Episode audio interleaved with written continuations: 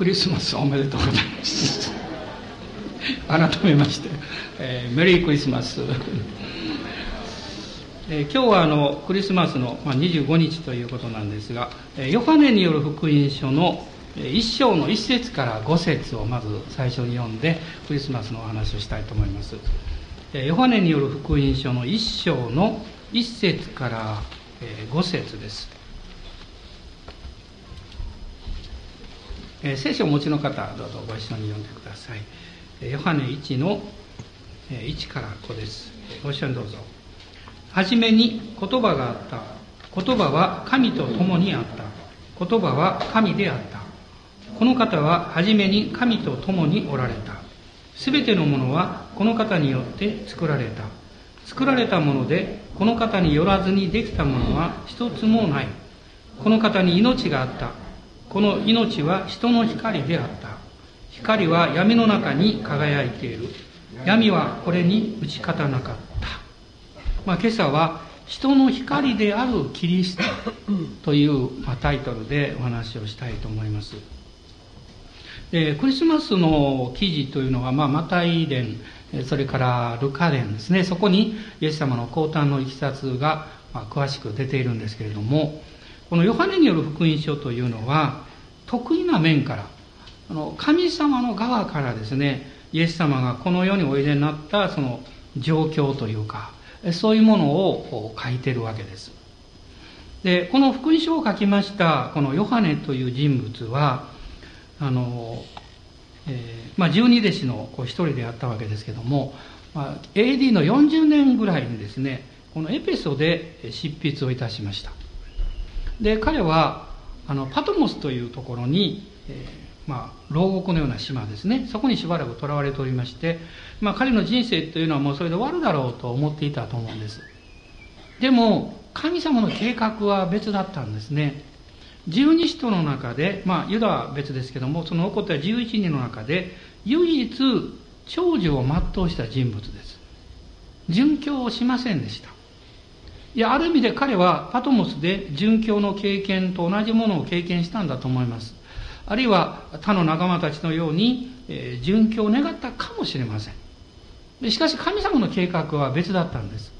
彼はその後、まあ、トルコこの小アジアと言われていますがそこのエペソの教会に行きまして、えそこで彼は実は精霊に導かれてこの新約聖書の5つの書物を書き記したわけですでヨハネによる福音書とヨハネ第1第2第3の手紙とそして黙示録ですですから彼のこの、まあ、晩年のこの働きというものはですねある意味で彼のそれまでのイエス様に仕えてきた生涯のもう何倍にも勝る大きな働きをしたということになります。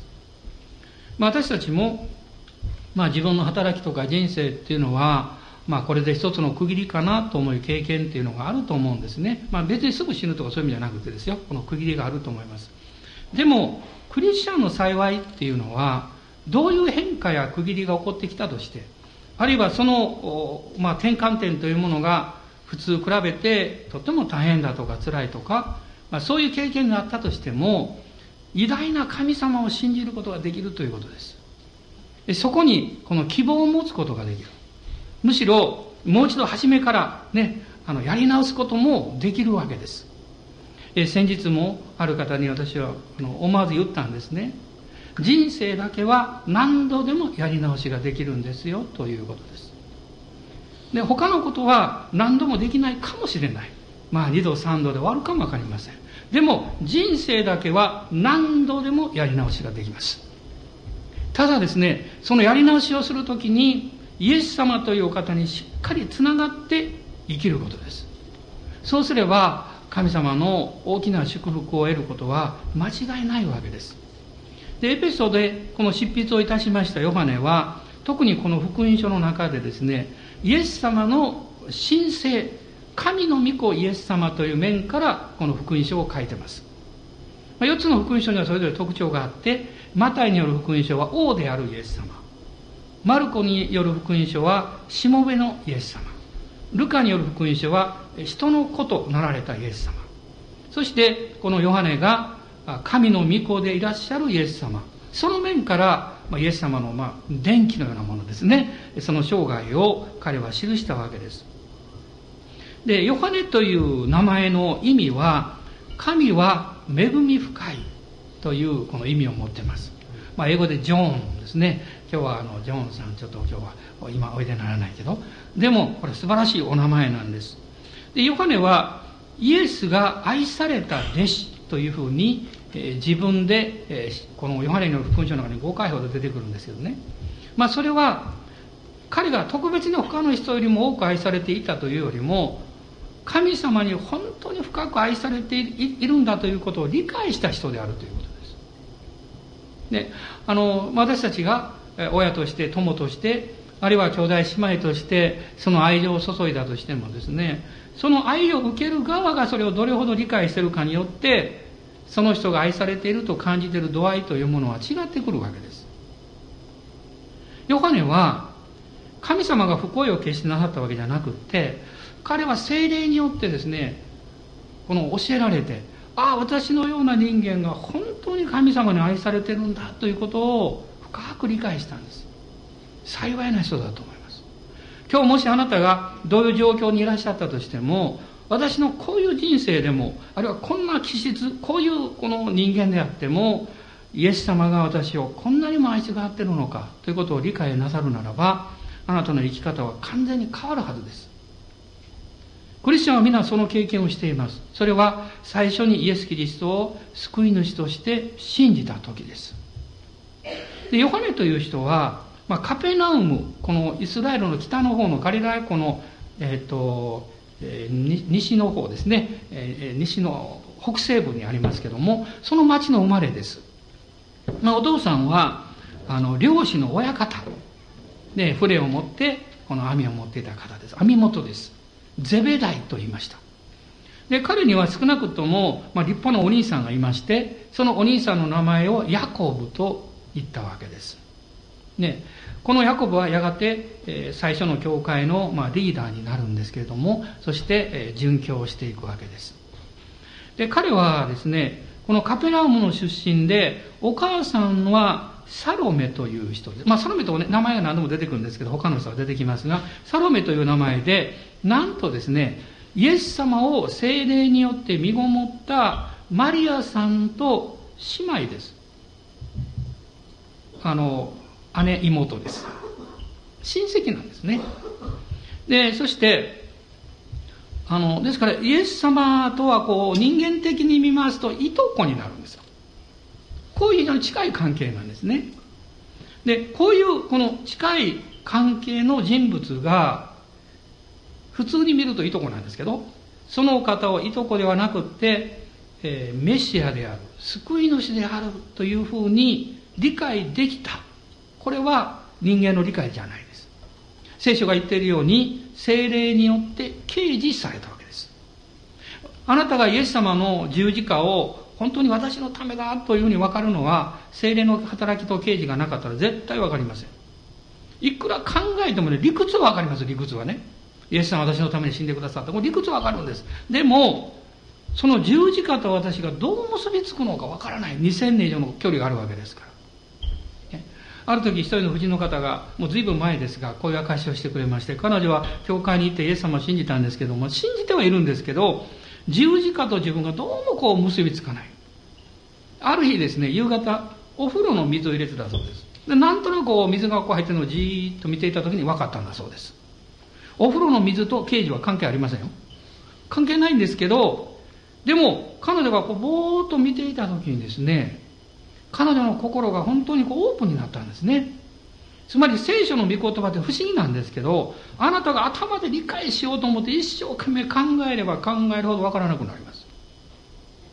でも、あなたが自分に対して正直になって、そのまま自分に対して何というかこう、誠実な気持ちでそのまま聖書の御言葉に、えー、を読み、それをこう受け入れるとですね、なんか分かってきます。あそうなんだなって分かってきます。私は皆さんに今日申し上げたい一つのことは、神様はもちろんそうなんですが、聖書の御言葉は、あなたの人生を絶対にコントロールしません。人々は、恐れるんですね。何かを信じると、それに支配されるんじゃないか。私は宗教が大嫌いでした。いつも言ってますけど、あるいは神様を信じるということもよくわかりませんでした。ましてや、キリスト教というそういう、まあ、あの、宗教に入るなんてことはもう全く考えてもおりませんでした。なぜかっていうと、自分の人生を支配されたくなかったからです。でも、イエス様の十字架が分かったときに、イエス様を信じるということは、支配されることではなくって、自由にされることだと分かったんです。なんと自分の人生を一番不自由にしていたのは、他の人や状況ではなくてね、自分自身であった。その自分自身で自分を支配する力は罪の力であった。その罪の力は、誠の神様を知らないために、私の人生の中にずっと入り込んで、アダムから遺伝として受け継いできた、その、まあ、聖書は古き祖と言ってますけど、自我の力であったということに気がついたんです。そこから解放される道はどこにあるんでしょう実は一点しかないです。それはイエス様の十字架があなたの人生と結びつく時です。これはだから考えてわかるんじゃなくてですね、まあ、信じてわかるっていうと またそれもわかりにくいかもわかりませんけど、イエス様に心を開いて受け入れることです。そして、十字架を見上げることです。精霊が働いてくださる。その瞬間ですね、あの十字架は私のためであったということがわかるんですね。このヨハネという人は裕福な家の息子でした。ヨハネさんの家はですからエルサレムにも家を持っていたんです。金持ちだったんですね。で、そして彼の性質はというとですね、彼はまあ性格がまあ考え深いタイプですが、せっかちで移り気であって、マルコによる福音書では雷の子と呼ばれています。何か嫌なことがあったらガラガラバーンとこう すぐにこうなんか言うんですね、えー、皆さんどうでしょうか、えー、雷の子らしい方おられるでしょ、はい、おられますね。今笑ってる人は女性もそうですよ。雷の女の子ですよ。もうピカピカピカピカってねしょっちゅうなんか起こるんですねでもこのヨハネさんが私は深く愛されてる人物だということが分かった時に彼は変えられていたっぱりそうですよ。人を変えるのは愛しかないですよ。そう思いませんか？人を教育することはできます。教えることはできます。助けをすることはできます。それは重要なことです。しかしその人の生き方を変えるのは、やはり真実な愛だと思います。その真実な愛は、いろんな人の愛、家族の愛もあります。素晴らしい愛です。でも、最も素晴らしい愛は神の愛です。神の愛は利己的でないからです。私も両親に愛されました。天国に帰った母親はもう私一人息子ですからものすごく愛してくれました。しかしそれが私にとっては負担で仕方なかったんです。母の愛は分かっていてもどこかで何か要求されてるように感じてしょうがなかったんです。ですから家を出たいと何度も思いました。家出をしたいと思ったわけじゃないですよ、えー、どっか遠く行きたいと思いました。でも今分かることはですねえー、母の愛は決してそういう不自由なものじゃなかったとよくわかるんです。でも、でも人間の持ってる愛は夫婦の愛であろうが、家族の愛であろうが、友情であろう、あの愛であろうが、そこには、その人の願い、その人の求めというものが必ず入り込んでくるんですよ。それが相手にプレッシャーを与え、相手をコントロールしているように勘違いさせてしまう。その結果、反発心を呼び起こすんですね。でも、アガペの愛はそういう愛じゃないんです。意志的な愛なんです。その人が、えー、最高の人生、最善をなすことができるように、ただそれだけを願う愛なんです。ヨハネはそのことに気がついたんです。私はもうさっき言いかけたことです。要するに、神様と聖書の御言葉は、あなたの人生を支配しようとしていないんです。あなたが自発的に神様と神の御言葉に自分の人生を捧げたときに、神があなたの人生を守ってくださるんです。そして導いてくださるんです。もしあなたがあなたの人生を神様に捧げなければ、いつかこの世があなたの人生を支配するんですよ。あなたが自分の人生をコントロールできるということでできないんです、これは。必ずこの世が入り込んでくるんです。だから、神様にお任せする方がいいんです。まあ、ヨハネはそのことに気がついたんですね。やがて彼は、愛の使徒、十二使徒の使徒ですね。愛の使徒と変えられていくわけです。このヨハネが、実は、イエス・キリストは人の光としておいでになったんだということを、この4節に記しています。そして担当直入にですね、光が闇の中に輝いて、闇はこれに打ち勝たなかったと言ってるわけです。この人の光として世に来られた。これは非常にこの意味が深いと思うんです。要するに神様の方が強制的にこの人間の世界に来られたというよりも、人はこの光を必要としていたということです。ですから、イエス様がこの光としてこのおいでになったということなんですね。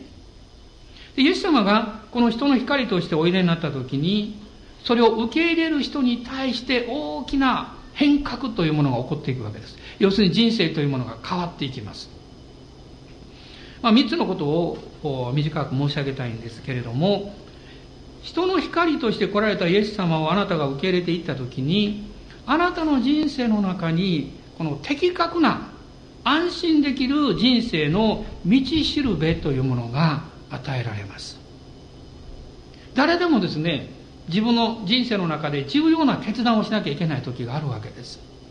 ね、あの就職があったりあるいは結婚があったりあるいは自分の方向を決めなきゃいけない時があります。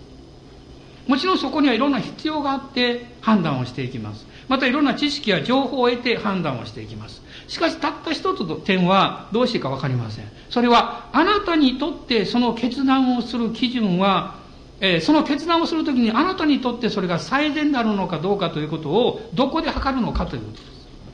まあ、私は実はイエス様を信じた時にそのことがあったんですね。自分の長い人生を考えた時に私は重要な決断をする時にどの基準でするのかというその基準を持っていない。周りの人々の考えや自分の経験はあるけれどもそれが最善かどうかという保証がどこにもないわけです。やはり自分の人生にはそういうまあノームと言いますけどそういう規範ですね。そういうものが必要であると。でそれを私はあ聖書かなと思ったんですね。そしてイエス様という方を信じる時にそう導いてもらえると信じたわけです。詩篇の119編の105節を開いてください。旧約聖書詩篇の119編です。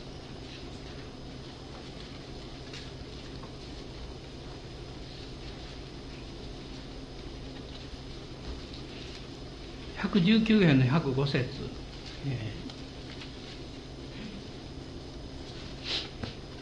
ご一緒にどうぞお読みください。あなたの御言葉は私の足の灯火私の道の光です。一昨年いろんな経験がありましたが一つとても嬉しいことがありました。私が初めてお会いしたそのあるカップルがいましてしばらく話をして分かったことはその方たちは離婚されていたということでした。でも別に嫌いで離婚したわけじゃなくていろんな事情があってまだ若い方ですけども。で私はその事情を知りましてこう言いました。もう一度結婚したらどうですか？ってなんとその後そうなさったことを知りました。そしてつい最近ですね1年経ってある方に聞きました。あの方たちどうなんですか？って聞きましたらええあの結婚なさって仲良くなさってますよと言っておられました。私はすごく嬉しかったです。でなぜ私がその時にそういうことを言ったかっていうとこういう事情なんです。理由なんです。あなた方は、まあ、あなた方はっていうか、まあ、ある方に片方の方に話したんですけどまあ、自分の人生の良き伴侶としてお互いを見出して結婚なさった、まあ、何らかの事情で離婚しなきゃいけなかったんでしょう。でもだからもうそれ以上なんていうかそのままでしかダメなんだというふうに決める必要は何もないですよと言いました。私たちがより良いものを見出すならばやり直せばいいんですよ。そうじゃないですか。より良い内容が分かれば変更すればいいんですよ。私がこう決めたからこのようにもやっていかなきゃいけないと頑固にそれをなんというか、やり続ける必要なんかないんですよ。私たちが変更し、私たちが考え方を変えるその目標は、神様の御心がそこにあるからです。神様の御心何なんでしょう？あなたを幸せにすることです。アメですか？私はそのことを本当に信じています。神様は私を、そしてあなたを幸せにしたいと思っています。イエス様ですから、私が来たのは羊に命を得させ、かつ豊かに得させるためであるとおっしゃったんです。ただ単に人生をうまくいくためじゃなくって、豊かにする。それは、あなたを祝福し、幸せにし、あなたを通して、あなたと出会う人々が幸せになるためです。人間を不幸にしているのを一言で言えば別の表現もあるかもしれませんが、私は闇だと思います。人生は闇があります。人は闇を持っています。そこに不安があったり、恐れがあったり、何か、この、え罪意識というか、そういうものがあったり、その背後には、その人の人生の敗北感とか、失敗した思い出とか、言葉の行き違いとか、いろんなものが入ってきてるわけです。でも、罪の力の盲点、あまあ人間にとって盲点ですが、罪の力のしつこさというかずるさというのは、私たちがえ、こう、うまく物事がいかなくなった時にもう修正が効かないというふうに思い込ませてしまうことです。そして、あなた自身がもうどうしようもないんだというふうに考えなきゃいけないようにもう気持ちを落ち込まされてしまうということです。イエス様は光として来られました。道しるべって何なんですか？道しるべというのは前進するためにあるんですよ。そうでしょ？ずっとそこにおるんだったらですね、道しるべなんかいくらあったって何の役にも立たないです。意味もないですよ。道しるべっていうのはこっちに進めなさいよということを教えてるんです。この御言葉が、に書いてありましたね。御言葉があなたの人生を照らしてくださる。あなたの足元を照らしてくれます。つまり、歩く場所、生活の場所に光を与えてくれます。あなたが御言葉を開き、それを受け止めていくならば、神様は必ず語り、そして導いてくださいます。人は迷っていますし、探している存在であるとある人は言うんですけど、でも私は、あなたがイエス・キリストと出会ったならば、もう迷う必要はない。探し続ける必要はありませんよと申し上げたいんです。あなたは道であり、真理であり、命である方と出会ったんですから。その方と共に歩いていけばいいわけです。周りが真っ暗であっても、あなたがこのお方と歩くときにあなたの足元には光が照らされています。その方はあなたを支えてくださいます。あなたが倒れそうになったときにあなたを引っ張って起こしてくださいます。あなたが力を失ったときにその方はあなたを抱きかかえて歩いてくれます。その方は道しるべですけれども同時にあなたを持ち運んでくださる方なんですよ。そしてこの人の光でいらっしゃるイエス様は、私たちの人生を癒してくださいます。癒しというのはその根本的にですね、許しと回復っていうものがあるんです。おそらく難しい問題とか、どういうふうにしたらいいかわからないときに、えー、その問題だけじゃなくって、なぜそのことが私の人生に、私の家庭の中に、私の歩んでいく目の前にそれが起こったのかということを許せないということが大きな問題です。まあ、最近私が感じたことはですね、えー、発想が変わったんですけども、例えば、えー、大きなあの辛いことや試練があるとしますね。以前はですね、そういう試練ってどうしてやってくるんだろうと思ってたんです。皆さんそう思いませんか？あの人を見てるとうまくいってる。なんで私のところについつい来るの？みたいなですね。でも、主はおっしゃいました。そうじゃないって。そうではなくって、いろんな戦いや悩みや試練や問題が来るんじゃなくって、あなたが自分の人生を前進させているので、試練や問題に出会うんだ。で、私の人生は前進してるんですよ。で、特にイエス様を信じて神様の計画が分かってくると、私の人生って進んでるんだなって分かるんです。あるところまで行くと街角で、で、悩みさんが待ってくれてる。お待ちしておりました。ってね。あなたをね、何年待ってたことに待ってほしくないよって言いたくなるんですけど、ね、待ってくれて、なぜ待ってるんですか？解決してほしいからですよ。あるところに行くと、もうどうしようもないようなことを待ってくれてるんですよ。私たちは出会いたくないですよ、そんなものに。でも彼らは待ってるんですよ。それは知ってるからです。あなたの中にイエス様がいらっしゃって、あなたではなく、あなたの中にいらっしゃるイエス様が、私を助けてくれるんだと待ってるんですよ。ですから、イエス様はおっしゃった、あの、この世においてはね、悩みは観難がたくさんあるけどもね、恐れるなって、勇気を出せって、私はすでに世に勝ってるとおっしゃったでしょ。御事はこう言ってるんです。あなたの中におられる方は、この世のものよりも強いからである。アーメン。勝利ですよ。ね。勝利です。今ちょっと手を挙げてね、ハレルヤと言いましょう。ハレルヤ。ね。ハレルヤ感謝します。ね。私たちのうちにおられる方は、この世のものよりも強いからである。単なる勝利じゃないんです。そのイエス様の十字架の勝利には、癒しがあり、回復があるんですよ。ね、癒しと回復があります。あの、もっと話したいんですけど、時計ばっかり私見ておりましてですね、えー、もう一つのことを最後申し上げたいと思いますが、この人の光であるイエス様がおいでになるときに、あなたの人生の中に希望と力が与えられるということです。希望と力です。人は希望を持ちたいんですよ。あの、なんとなく生きてるって面白くないですからね。でも、御言葉はあなたに命と力をくれます。イエス様あなたに希望をくださいます。旧約聖書ですが、エレミア書の31章の3節から5節のところを開いてください。エレミア書の31章です。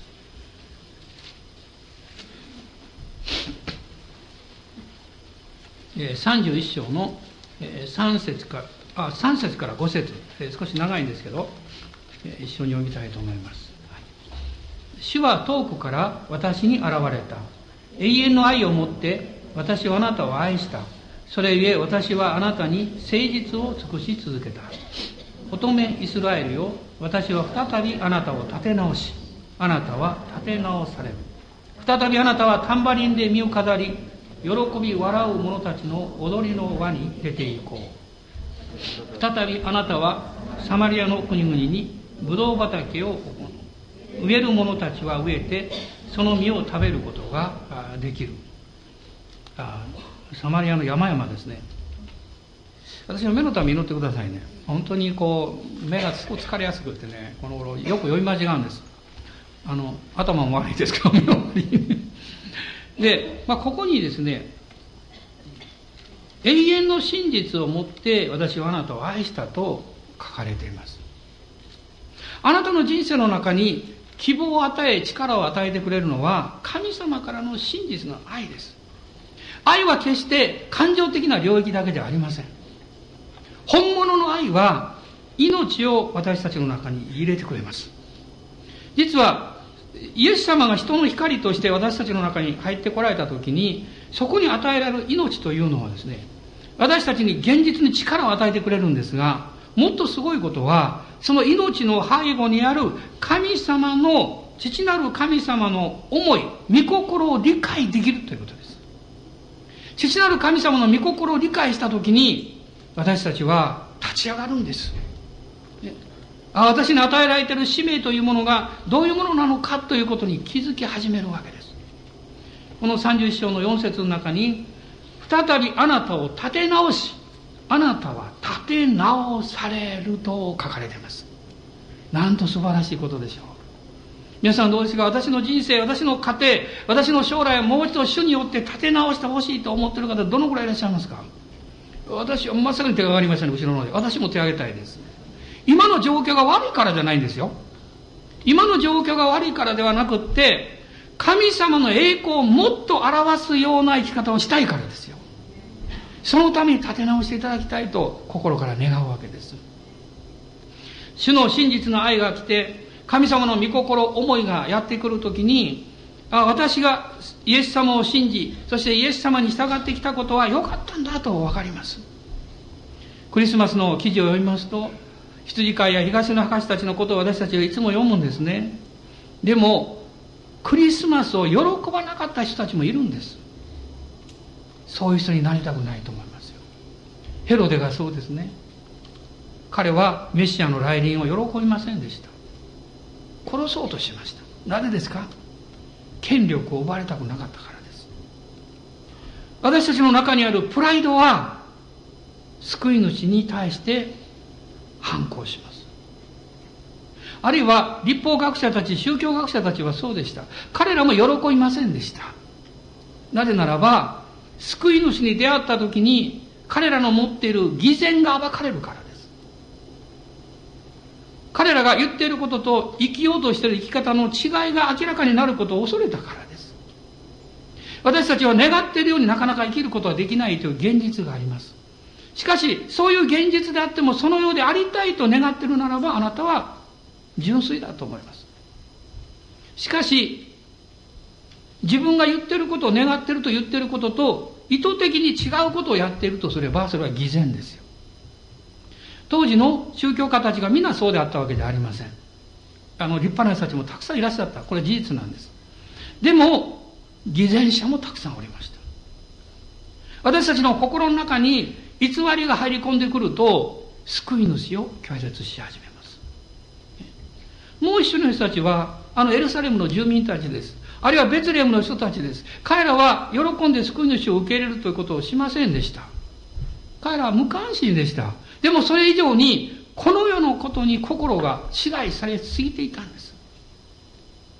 まあ最近私は、この教会も神様の恵みによって本当に、私も含めてですが、変えられてきたなと感謝しています。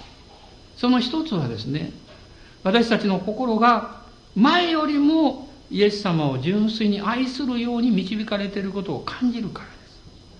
皆さんそう思いませんか？それがこの礼拝の中にも神様の臨在として経験できるわけです。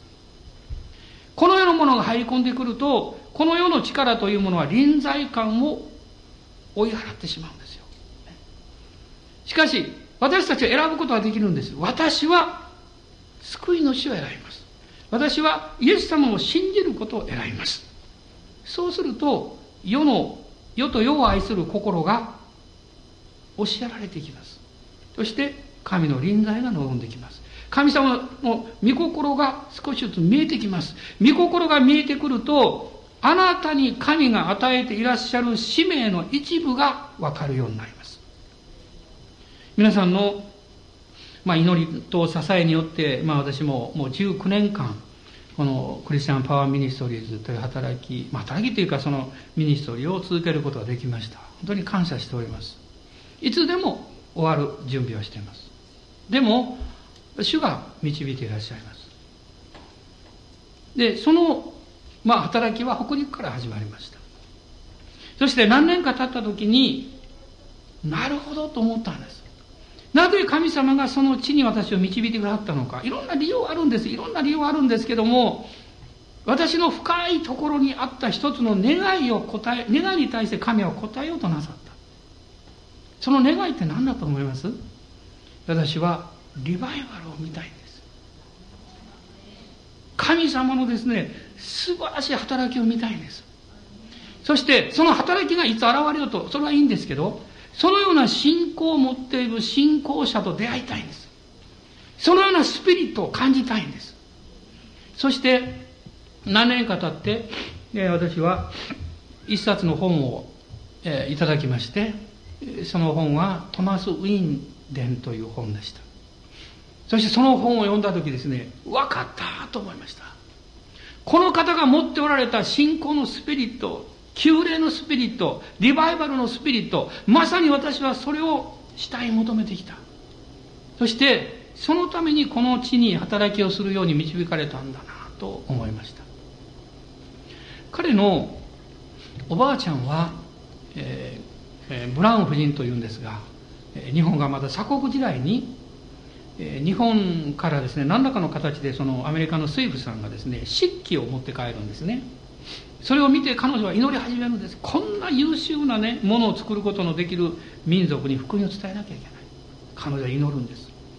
やがて、えー、彼女は、えー、子供が与えられて、えー、そしてその子供をですね、え、与えられた時に捧げるんです。サンベルと名付けるんです。そして捧げるんです。神様どうぞこの子を外国の行く宣教師にしてくださいそしてこのサムエル・ブラウン。こそですね日本に最初にやってきたプロテスタントの宣教師の一人になるんです。そしてこのサムエル・ブラウン先生が一時期アメリカに戻った時にちょうどその老いにあたりますね。老いにあたるトマス・ウィンという方がおじさんのところに会いに来るんです。ところがおじさんに会ってる間に病気になってですね。死にそうになるんですで18歳のトマス・ウィンが祈るんです。神様ね私の病気治してください。治したら何でも従います、まあ、人は都合がいいですからそう言うんですね。いつでもね。でも彼は誠実な人でした。本当に癒されるんです。そしてその通りに主に従おうと決心していろんなところで伝道するんですけども明治10年に日本に宣教師として北陸にやってきます。カナダに教会を建てこの北陸学院を作ったのも彼です、ね、あるいは森永の最初の初代の森永さんエンジェルマークを教えたのも彼です。もう素晴らしい働きを彼はこの北陸だけじゃなくて堺も伝道するんです。リバイバルが起こります。北陸の地にですね焼き討ちにあったりもうその私はもうの事情でも読んでですねもう心はワクワクしてね。ああ私もこの地に伝道の働きの一端を担わせていただいてこのスピリットに神が触れさせてくださった。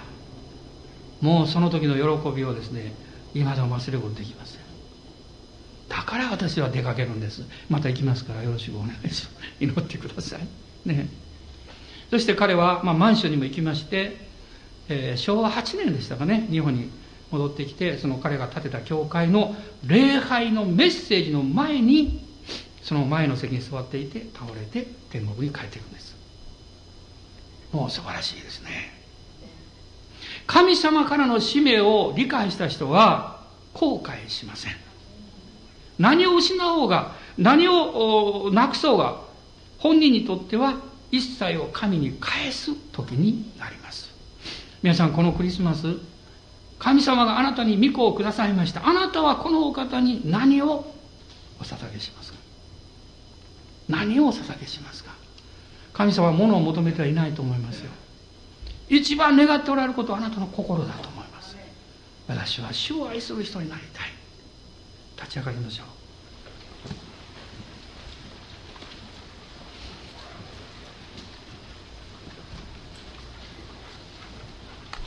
今しばらく総額の中で一緒に祈りたいと思います。この一年何があったとしてももうそんなことをくよくよ思わないでください。もうそんなことを思う必要はありません。今日は癒しの時回復の時です。そして私が希望を持ってこの救い主に従っていく決断をする時です。もしあなたが戦わなきゃいけないものがあるとすればこの世を愛する愛と戦ってください。私は主を愛します。私は主に従います。私の心を私の愛するお方に捧げます。アーメン。今しばらく一緒に祈りましょう。どうぞ皆さんご自由にお祈りください。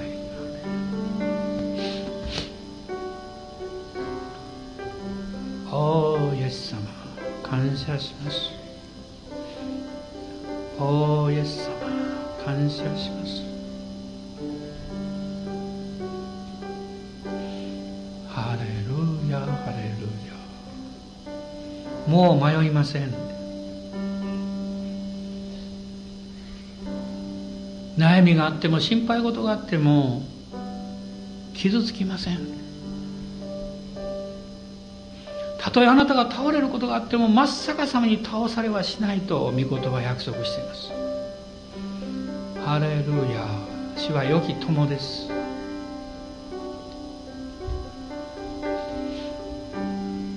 もう一度やり直しましょう。もう一度信じ直しましょう。もう一度立ち上がりましょう。ハレルヤハレルヤハレルヤ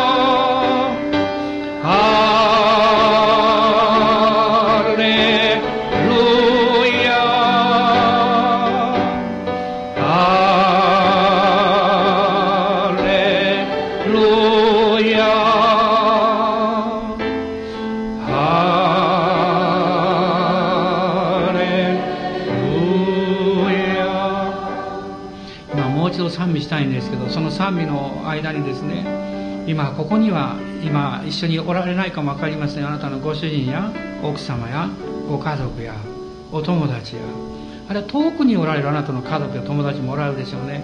その方を祝福しましょう。愛しましょう。そして感謝しましょう。その感謝の思いを持ってもう一度賛美しましょう。